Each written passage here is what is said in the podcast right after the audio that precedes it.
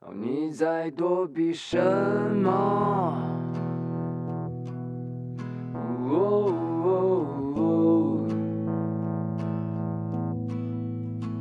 你在挽留什么？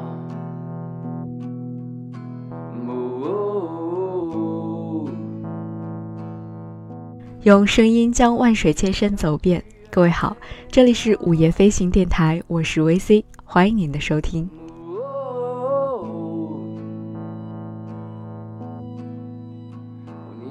最近一段时间，在科幻大片云集的电影院线上，有这样一部朴实无华的片子，突然吸引了很多人的注意，而且在上映几天之后，它的口碑几乎刷爆了朋友圈。这就是来自导演张扬的《冈仁波齐》。很多人想要去看这部片子，是因为它关于西藏；而有很多人想要去看这部片子，是因为它的片名《冈仁波齐》。对于我来说，走进电影院去看这部电影，似乎是一件确定无疑的事情，因为在他的脚下徒步行走五十二公里的时光，大概是我此生当中最难忘也最珍贵的一段记忆。所以在今天的节目当中，我会和你分享我在冈仁波齐转山的故事。当然，我们也会聊一聊冈仁波齐这座山，以及冈仁波齐这部电影。正义反坠落。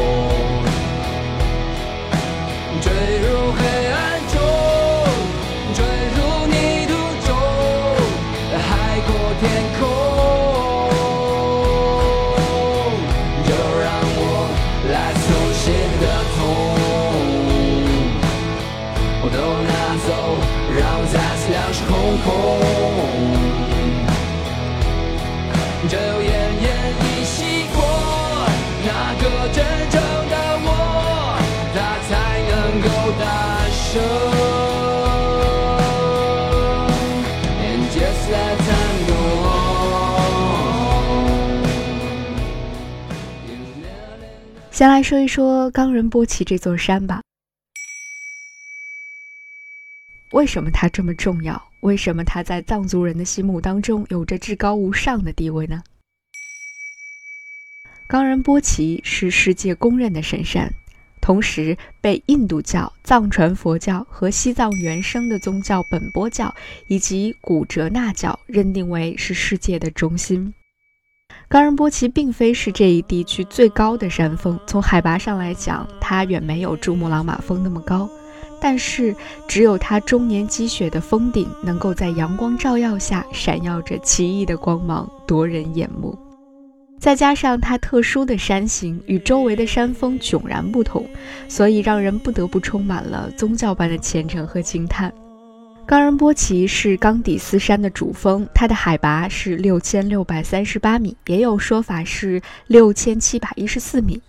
它的四壁非常的对称，当我们从南面看过去的时候，就可以看到它最著名的标志了，就是由峰顶垂直而下的巨大冰槽和一个横向的岩层构成了在佛教当中的万字格。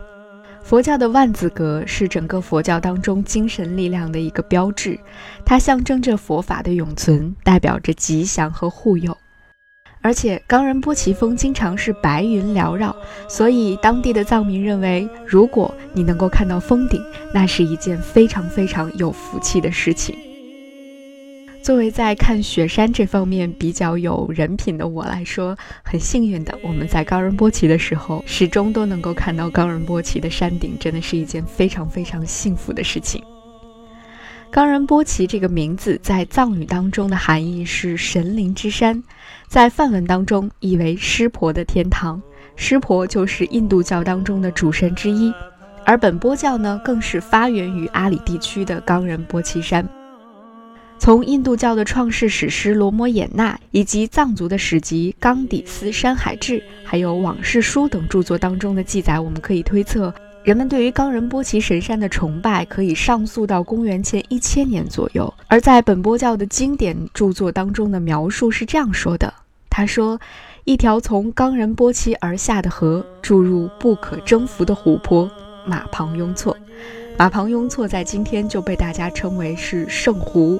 那么神山和圣湖就构成了阿里地区最明显的一个标志，也是很多人向往阿里的最重要的原因。而有四条大河呢，是由这里来发源的，它们分别流向了东西南北四个方向。流向东方的是今天被我们称为当阙藏布马泉河的地方。这个地方传说绿宝石非常的丰富，喝了这条河的水的人们就像朗居一样，非常的强壮。流向南方的呢，叫做马甲藏布孔雀河，它的下游就是流入到印度的恒河，这里银沙丰富，传说饮了此水的人们就像孔雀一般可爱。而流向西方的叫做朗清藏布象泉河，也就是我们今天简称的象泉河，传说这里金矿丰富，饮此水的人们状如大象。而流向北方的，就是称为森格藏布狮泉河，它的下游呢，就是我们非常熟悉的印度河。据说这里钻石的矿藏非常的丰富，而饮此水的人们呢，勇似雄狮。在这四条河当中，我想大家更为熟悉的可能就是狮泉河了，因为在狮泉河，我们可以看到非常非常美丽的星空。正因为这种种的原因，每年都会有络绎不绝的来自印度、不丹、尼泊尔以及我国各大藏族聚居区的这些朝圣的队伍们，所以冈仁波齐这个地方的神圣意味也一直绵延了几千年。传说当中，有福之人来到冈仁波齐朝圣，还能够听到峰顶圣乐宫当中的罗汉敲击青木板的声音。当然了，在佛教徒的心目当中，冈仁波齐原本就是神的象征了。千百年来，这些朝圣的人们风雨兼程、艰难跋涉，前往这里来进行转山。他们认为，一生当中只要到神山朝圣一次，就算完成了一件重要的善功。而据说，朝拜冈仁波齐，转山一圈可以洗去一生的罪孽；转上十圈，可以在轮回当中免去地狱之苦；而如果转上一百圈，就可以在今生升天成佛。还有这样的一个说法，叫做“马年转山，羊年转湖”。所以到马年的时候，就会有大批的朝圣者来到冈仁波齐来转山。而在二零一六年九月的最后一天，我来到了阿里的塔尔钦，准备好了，开始来一次我的冈仁波齐转山。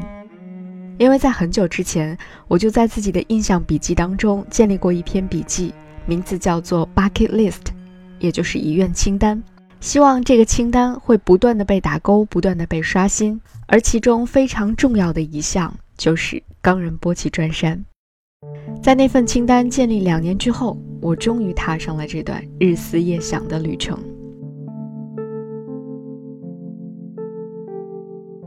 这一次抵达冈仁波齐的过程并不顺利，甚至是状况频出。我们从拉萨出发，一路开车奔向冈仁波齐，其中的种种遭遇和坎坷在这里就不再赘述了。总之，经历了各种各样的状况之后，我们终于在看到了普兰县的牌子的时候，大声的呼喊：“终于到了！”在前往冈仁波齐的途中，我们路过了马旁雍措。马旁雍措和我想象当中的不大一样。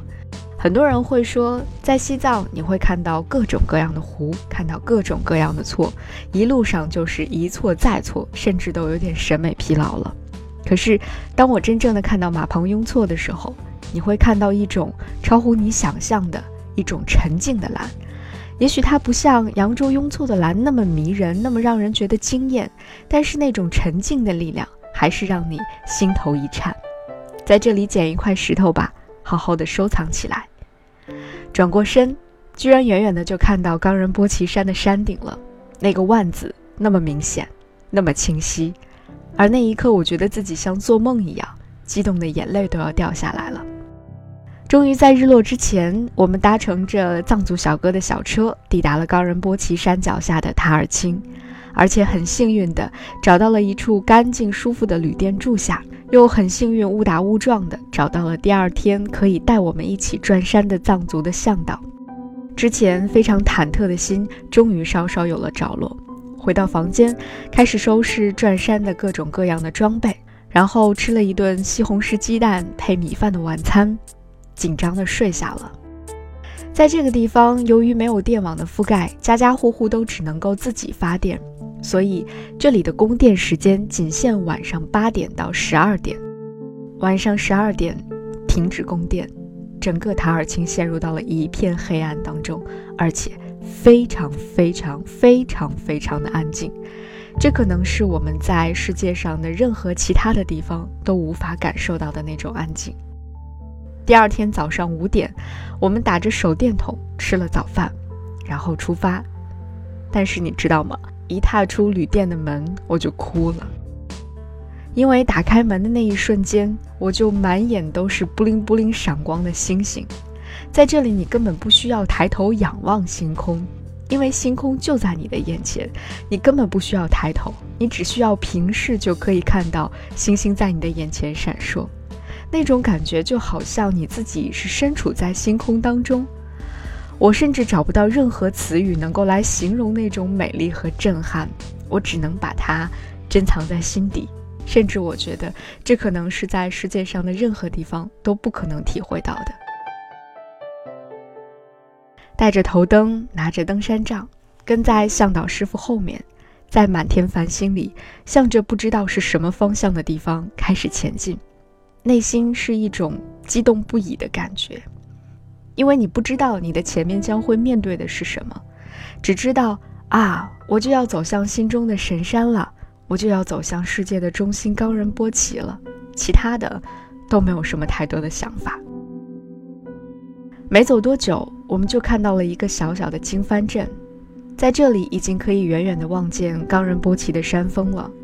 许多藏民会在这里跪拜，我们也在这里长长的敬拜，然后内心突然就平静下来了。刚才的那些激动、那些兴奋，在这里都慢慢的消失了。因为可能在潜意识里，你知道一切都要从这里正式开始了。从这之后的很长一段路都是相对平坦的，只不过会出现坡度不等的上坡和下坡。在这段路的行走过程当中，几乎不太会讲汉语的藏族向导师傅告诉我们说，这里是冈仁波齐的第一座天葬台。那里是有佛祖的脚印等等一些非常简单的汉语可以表达出来的信息。更多的时候，我们都不太说话，因为随着徒步旅行数越来越多，我们的体力开始逐渐的下降，加上海拔在不断的增加，呼吸开始出现了一些状况。从一开始一口气走几公里都没有问题，到后来大概走一公里就要休息一下，慢慢的变成了。可能上一个小小的坡度就要休息一下。在途中，我们遇到了很多藏族人，他们都健步如飞，当然也遇到了很多磕长头转山的人，一步三叩，就像我们在冈仁波齐的电影当中看到的那样。在爬完了又一个陡坡休息的时候，有两个藏族姑娘磕着长头从我面前经过，那个瞬间我突然就哭了。我说不出是什么原因，那个时候体力一点一点的在消耗，唯一能够支撑我走下去的，就是我抬头看一看冈仁波齐的山峰。那个时候，你真的感受到了什么是一种精神的力量。从体力上，你真的不想再多走一步了，但是抬头看一看冈仁波齐山峰，就像打了一针鸡血一样，在觉得累得走不动了的时候，就还能再走五百米。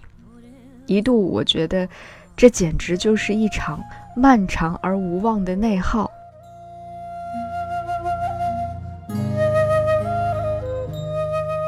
在很多转山攻略上说，如果想要两天之内完成转山，大概需要在第一天中午的时候就抵达止热寺。但是在第一天转山的中午时分，我们距离止热寺大概还有五公里。可能对于生活在平原地区的我们来说，五公里并不是什么难事，可能随随便便我们就可以跑五公里。可是你要知道，在海拔五千米以上，五公里听起来就是一场漫长的折磨。在距离止热寺还有三公里的地方，我们吃了午饭。在这里，午饭没有其他的东西，只有泡面，没有其他更多的选择。下午三点半钟，也就是距离攻略上规定的时间十二点钟已经过去了三个半小时之后，我们才缓慢地抵达了止热寺。当时和我们同行的还有两个上海的姑娘，两个姑娘由于前期的准备不是非常的充分，到这里已经完全支撑不住了。几个热心的藏族人都在这儿劝我们说：“不要再继续了。”说如果这个时间你再出发去翻前面的山口，遇到问题的话就没有办法回头了，因为没有汽车能够上到那个山口去完成救援，而且如果翻不下山口的话，可能天就要黑了，那就会非常的危险。两个上海的姑娘决定在这里住下，明天再走或者返回大本营。我自己大概觉得我的身体是没有问题的。但是因为同伴的身体并不是非常的舒服，所以开始犹豫。向导师傅再三在询问我们的想法，说你们要立刻做出决定。如果现在不做决定的话，时间越拖越晚，我们就没有办法继续前进了。最终的最终，我们一咬牙一跺脚，决定要继续前进。因为走到了这里，如果不完成转山，实在是太可惜了。好吧。那就从止热寺继续出发。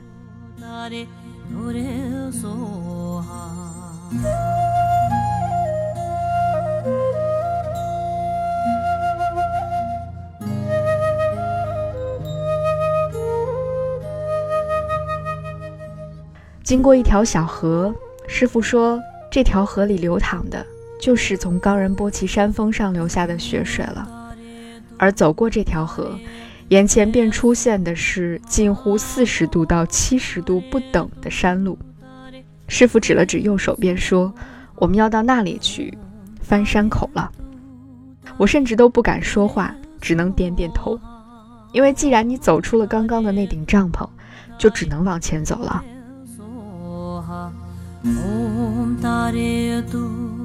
这些上坡的路并不平坦，到处都是石子路。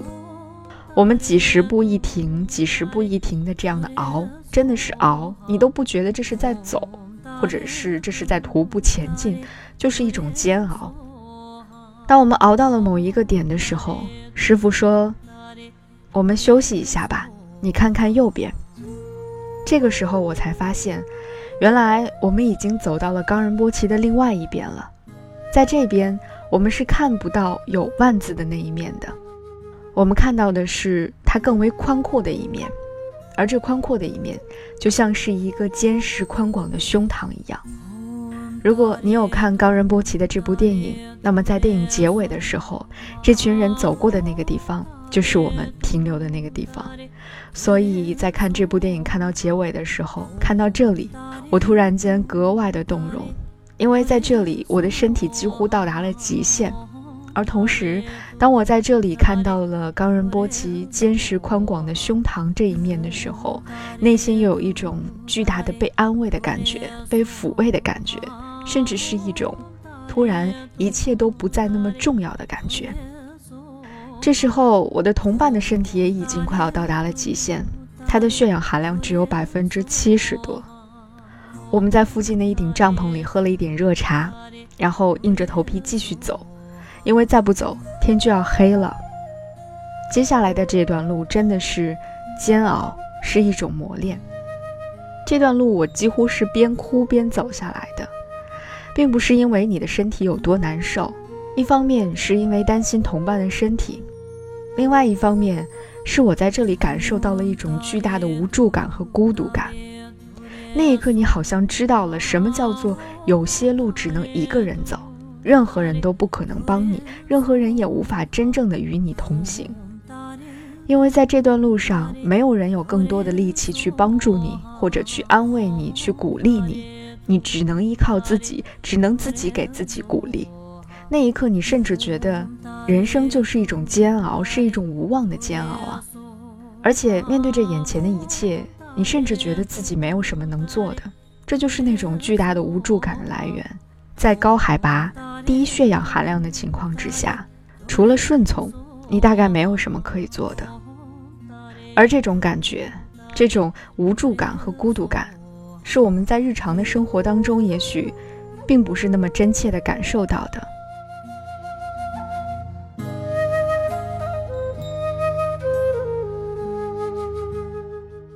师傅告诉我们，在翻山口之前，我们大概要走三个上坡，一个小坡，一个中坡，再有一个大坡，就可以翻过卓玛拉山口了。在爬最后一个大坡之前，一直都不太敢吸氧的我，喝了水，吸了氧，吃了几口士力架，深呼吸几下，开始最后的一段爬坡。那是一段你根本不想往前看，也不想往后看，不敢往前看，也不敢往后看的路，因为这段路坡度很大，而且路很难走，甚至不停的在转弯。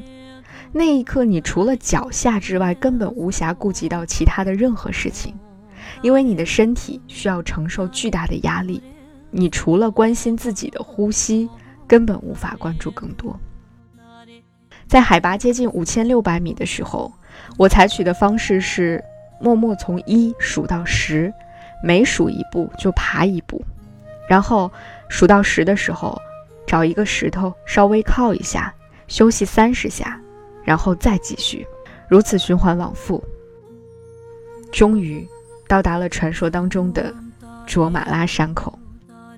卓玛拉山口的海拔是五千六百七十米，在这里看到了攻略上所说的巨大的经幡阵。风吹着巨大的经幡，看到这个场景，我心里一沉。终于，终于到了这儿，我累得说不出话。想象当中，我来到这里的时候，应该是激动的热泪盈眶的，但事实上并没有。你就是觉得心里突然一沉，想说：“嗯，我到了，我终于到了。”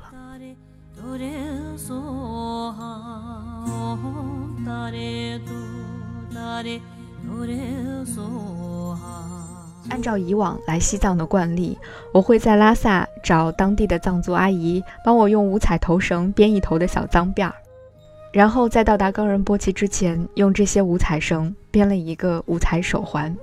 在卓玛拉山口，我想把它献给神山。当我把五彩手环献给神山，系在那些巨大的经幡上的时候，我第三次哭了。这一次是因为心愿终于达成了。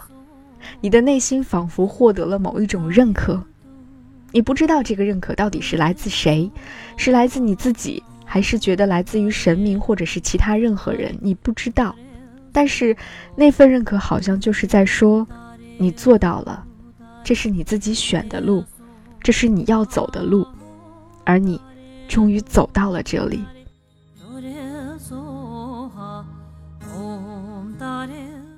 山口的风特别的大，阳气也非常的稀薄。但是如果不是师傅一直催促我们下山的话，我想我还是舍不得离开，因为你觉得来到这儿太不容易了。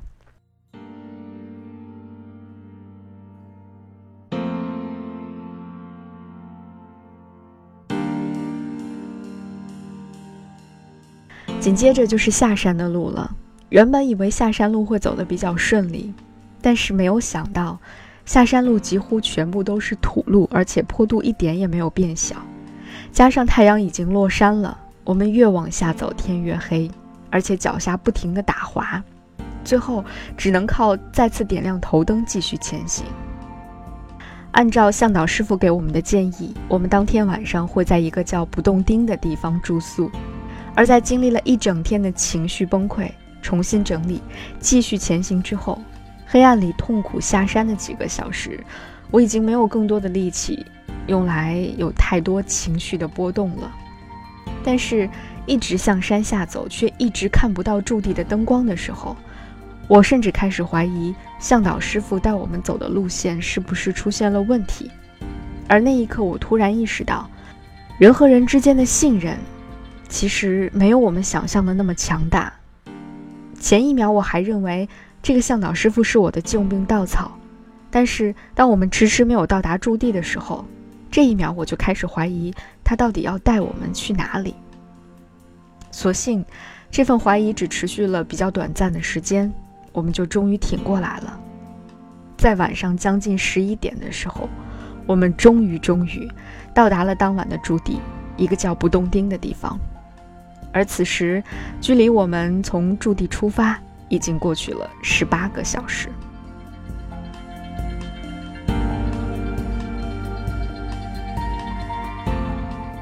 一碗泡面之后，我们就到板房里面去休息了。向导师傅说：“这里的条件很差，你们就凑合着住。”我们早就顾不了那么多，满口说好啊好啊。但是当我们推开门的时候，还是被吓了一跳。尽管我们早就听说不动钉的住宿就是睡在地上，但是真的看到那些铺在地上的脏脏的垫子的时候，还是愣了一下。但是随即就麻利地掏出了睡袋，穿好衣服，戴好帽子，躺下开始睡觉。我们希望能够很快的恢复体力，好开始第二天的徒步。但是愿望是美好的，现实却是令人崩溃的。在海拔五千多米以上的地方睡觉，其实是一件比较困难的事情。而同在一间板房里睡着的还有大概七八个人，其中有两个女生整晚都呼吸困难，不停地在大口呼吸。她们坐起来又躺下，于是。我几乎整晚都没有睡觉，睁着眼睛在盼天亮。师傅说我们早上六点出发，然后我心里就一直默默地数着，快到六点吧，快到六点吧，六点我就可以重新出发，我就可以离开这个地方了。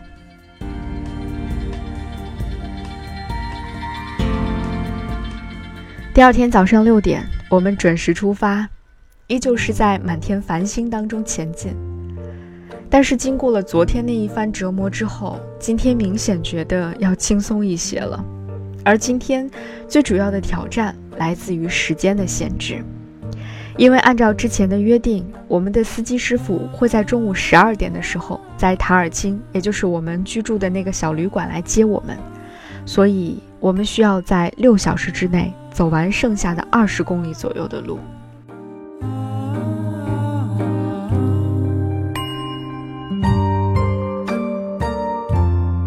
这真的是一段见证什么叫做大力出奇迹的路。经过了昨天一天的折磨之后，今天在海拔五千米的地方，我们几乎可以算得上能够健步如飞了。尽管在爬一些小坡的时候，我们还是要喘很久，但是走一些坡度不大的，甚至是平路的时候，已经没有问题了。偶尔我们还可以跟师傅聊几句天。这个时候我才知道，向导师傅的父辈。就是在冈仁波齐转山的，而他这一辈是继续转山。到和我们转山那一次为止，他大概已经转了三千多次冈仁波齐了。而当我们经过几顶蓝色帐篷的时候，他指了指那边，告诉我们说，那一户人家居住在蓝色帐篷里的那户人家，已经是四代转山人了。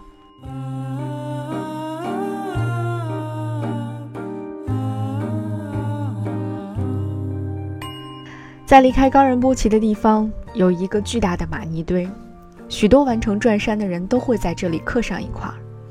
我们因为赶时间，只在这里拍了一张照片，纪念这一次刻骨铭心的转山，也记住只有在阿里才能够看得到的湛蓝的天空。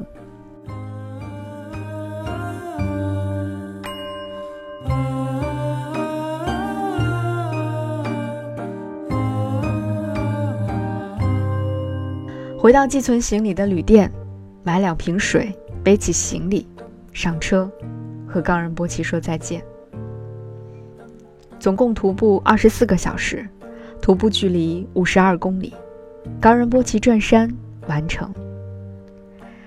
亲眼看到冈仁波齐的时候，以为自己是在做梦，而一直注视着冈仁波齐徒步，又哭又笑的，回头想想，仍然觉得特别的不真实。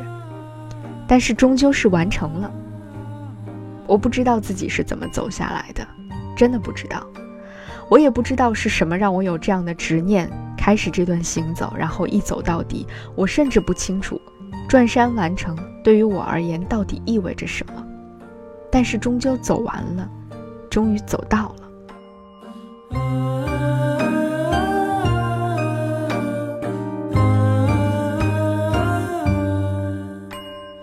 在回来之后，我在写日记的时候这样写的：我终于实现了人生最大的一个愿望——冈仁波齐转山。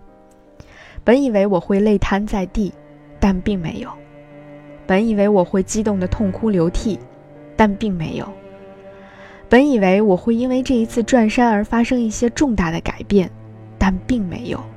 所有我以为会发生的事情都没有出现。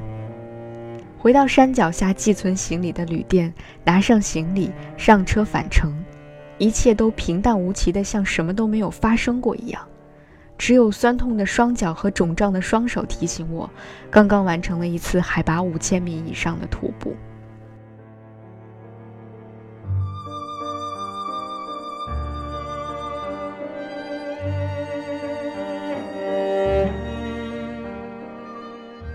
但是在将近转山完成过去一年之后，我现在回头在想，我想我越来越相信的是，命运将我引领到某一个地方是自有深意的，只是彼时彼刻的我或许无法体会罢了。转山究竟带给了我什么？我想最直观的就是带给了我一种内心的满足感。让我挖掘了自己更大的潜力，相信自己可以做到很多原本从来不敢相信的事情。所以，永远不要对一个事情抱有绝对的定论，因为很多事情都是你不试一试，怎么知道不行呢？而我觉得转山带给我内心最大的改变，就是慢慢的学会勇敢。曾经以为勇敢是那种波澜壮阔的感觉。是那种敢于面对一切挑战，是那种泰山崩于前而色不变吧。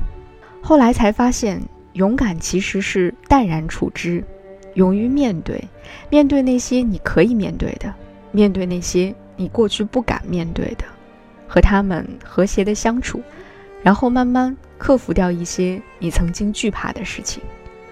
但是在淡然处之的同时呢，内心的一些执着，依旧。可以生生不息。勇敢这件事情，其实是举重若轻。生命贵在勇猛，而勇猛这件事情，并没有那么戏剧化，也没有那么多的冲突感。有的时候，它甚至是一种无声的力量。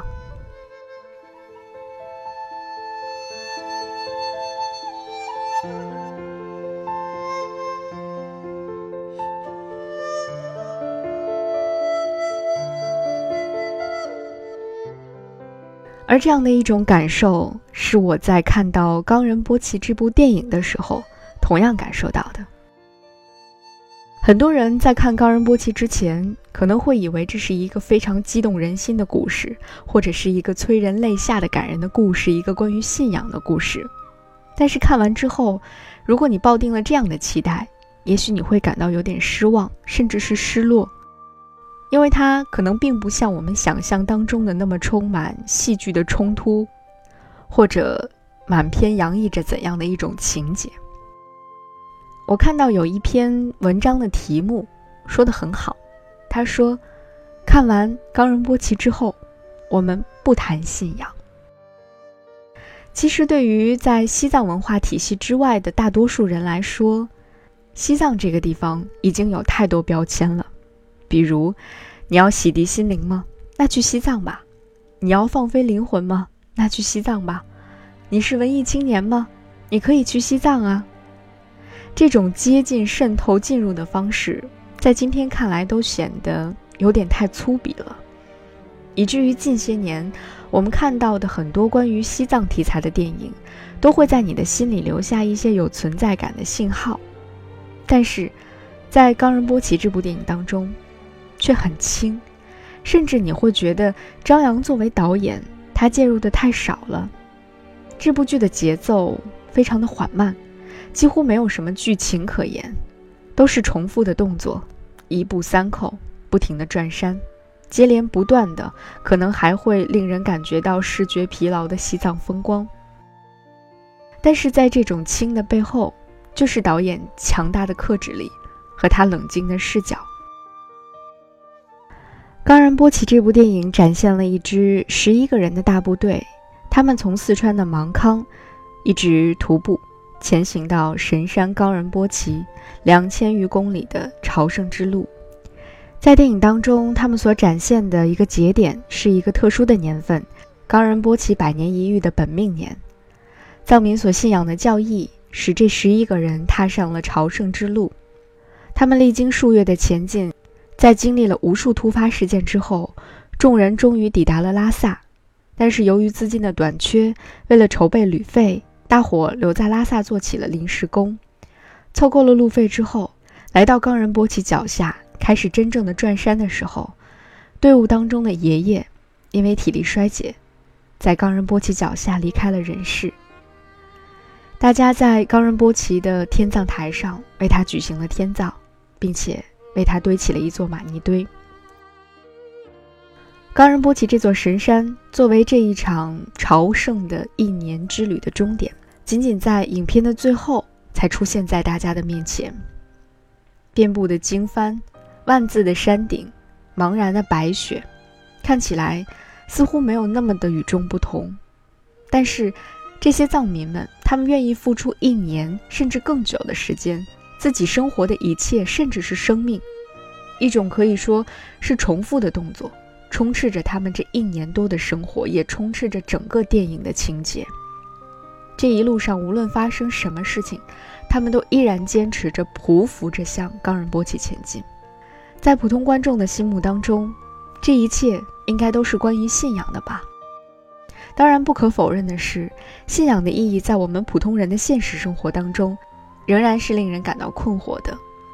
可是，在这里，当我完成了一次转身，当我在一年之后沉淀下来去看这部电影的时候，我并不太想和你探讨更多关于信仰的问题，因为这是一个太大的话题。我们甚至没有办法通过一次，甚至是几次的对话来完成这场探讨。也许我们需要用大半生的时间去完成这次探索。而今天在这里分享，想要把我在看完冈仁波齐之后写下的那篇感受分享给你。冈仁波齐对于我来说，尤其是在完成了一次转山、经历了一年的沉淀之后，想对冈仁波齐说的是：平静相对是你。俯首称臣是你，念念不忘是你，相望江湖是你。曾经以为转冈仁波齐是内心的波澜壮阔，最后才发现，它其实是心中常燃一盏灯的平静淡然。一年后再见到你，让我更有勇气，做更好的自己。我想，也许它不关乎信仰，也许它还没有上升到信仰的高度。只是他给了我继续生活下去的更加勇敢的一种勇气吧。心中常燃一盏灯，平静淡然，努力的做更好的自己。感谢你的收听，这里是午夜飞行电台，下期节目再见。你在躲避什么哦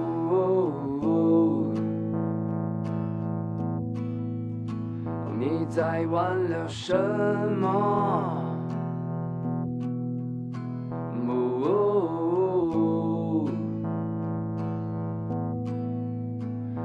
你想去约谁呢？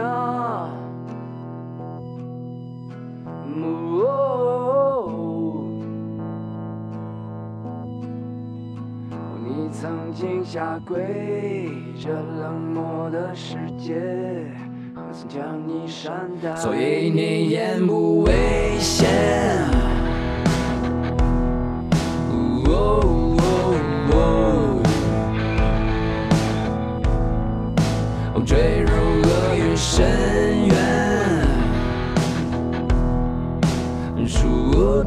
切。你两手紧紧抓着。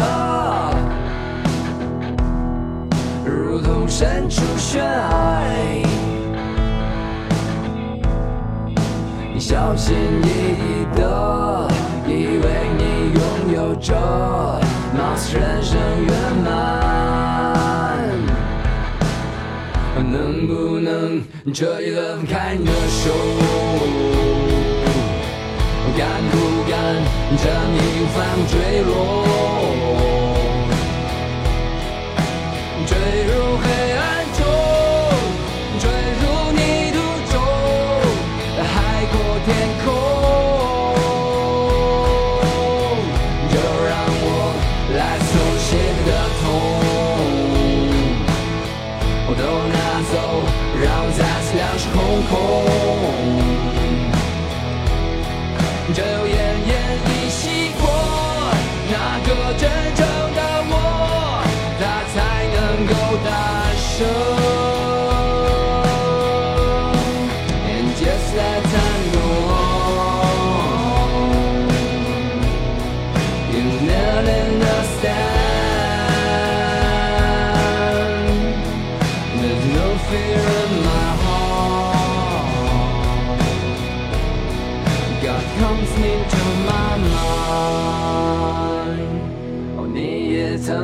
追问，然后沉默。我渐渐习惯谎言，另一次为荣。眼泪没有草原。忘了你是马？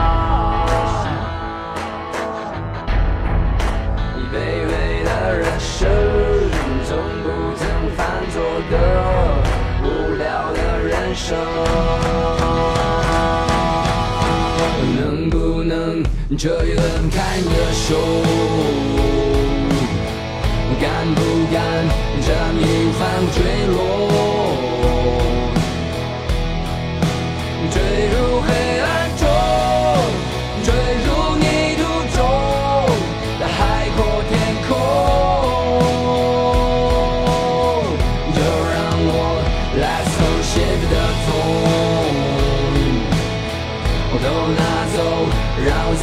是空空。